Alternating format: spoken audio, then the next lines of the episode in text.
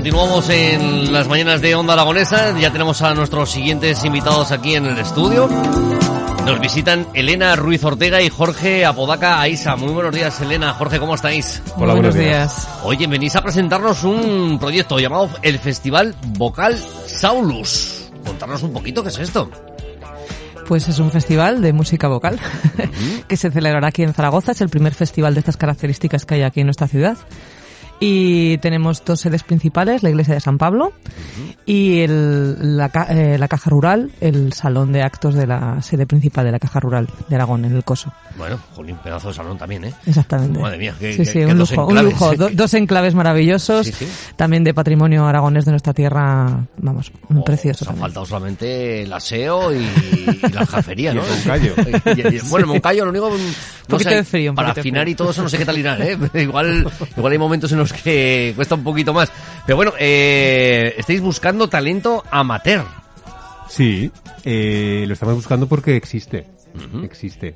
Eh, Aragón, o sea, hablando de Zaragoza capital, pero por extender al territorio completo, Aragón siempre ha sido una tierra de, de cantantes. Ha habido desde Flet a pasando a muchísima gente. Actualmente hay muchos profesionales de la voz.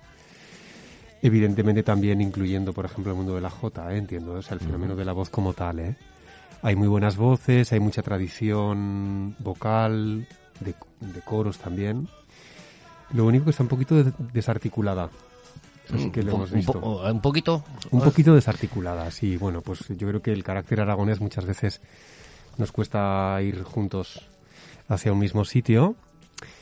Eh, yo creo que también últimamente, por contradecirme un poco, creo que esto está empezando a cambiar un poquito. Pero, pero bueno, sí, eh, hay que ir a la búsqueda porque, porque las hay, hay muchas personas. Ahora, mm, en, las- en los últimos años, en los que nuevos ritmos, nuevas eh, formas de, concebir la, la música eh, están llevando a que, o por lo menos es mi impresión, a que la calidad vocal en la música está pasando a un segundo, un tercer plano. Eh, bueno, eh, yo creo que, el, fenómeno de la música vocal en los últimos 10 años en nuestra tierra ha dado un, salto de calidad indiscutible. Eh, ha habido sobre todo una cuestión de relevo generacional que, que se ha visto muy potenciada por los grandes grupos aragoneses y por las instituciones. El, el programa de, de coros escolares de la DGA, no sé, Elena, hace cuántos años que... que Pues realmente no lo sé, no puedo Pero más de decirlo. 10 seguro. Sí, más de 10, sí. Tenemos ahora prácticamente en cada colegio de primaria hay un, hay un coro escolar y eso, quieras o no, hace, hace cantera. Eso esperamos, que nos haga la cantera, porque ay, estamos viendo en los últimos años este estilos musicales nuevos en los que, pues bueno, donde el que trabaja es un ordenador y que, bueno, cuando es música instrumental, pues evidentemente no, pues la instrumental pues ahí está, ¿no? Pero, pero yo sobre todo es una de las características que siempre saco a la, a la música cuando, cuando hay una voz de por medio, el decir, es que si no hay una calidad vocal, mm, Ujú. podrá ser, tendrás muy buena letra y todo lo que tú quieras, pero, Sí, hay determinados me estilos en los que falta. realmente, sí, la calidad vocal tampoco es lo que más prima, ¿no? Pasa que nosotros nos vamos a decantar más por unos repertorios, o sea, la música a la que nosotros nos referimos, ¿no? Es, es música más de, pues, ¿cómo se podría llamar?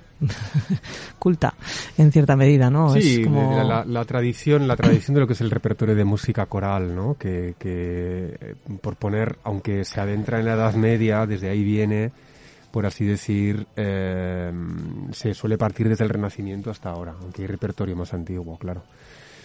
Eh, actualmente hay, hay muchos repertorios, ¿eh? incluso estos estilos que tú comentabas de, música, mm, música electrónica, pop, eh, otros estilos, trap, se están haciendo incursiones, bueno, desde luego, grupos como Pentatonics o como Vo- Vocal Line, que es un grupo nórdico, han hecho han hecho mucha mm, eh, propaganda de, de la actualidad de la música coral y su capacidad de absorber y de fusionar estilos, ¿no? Yo creo que, que básicamente es que la voz es como, bueno, si, si, si viéramos el fenómeno vocal en otras especies, como por ejemplo los pájaros, ¿no? Pues ve- vemos natural que los pájaros canten, ¿no? Píen, hagan sus, sus, sus cosas, ¿no?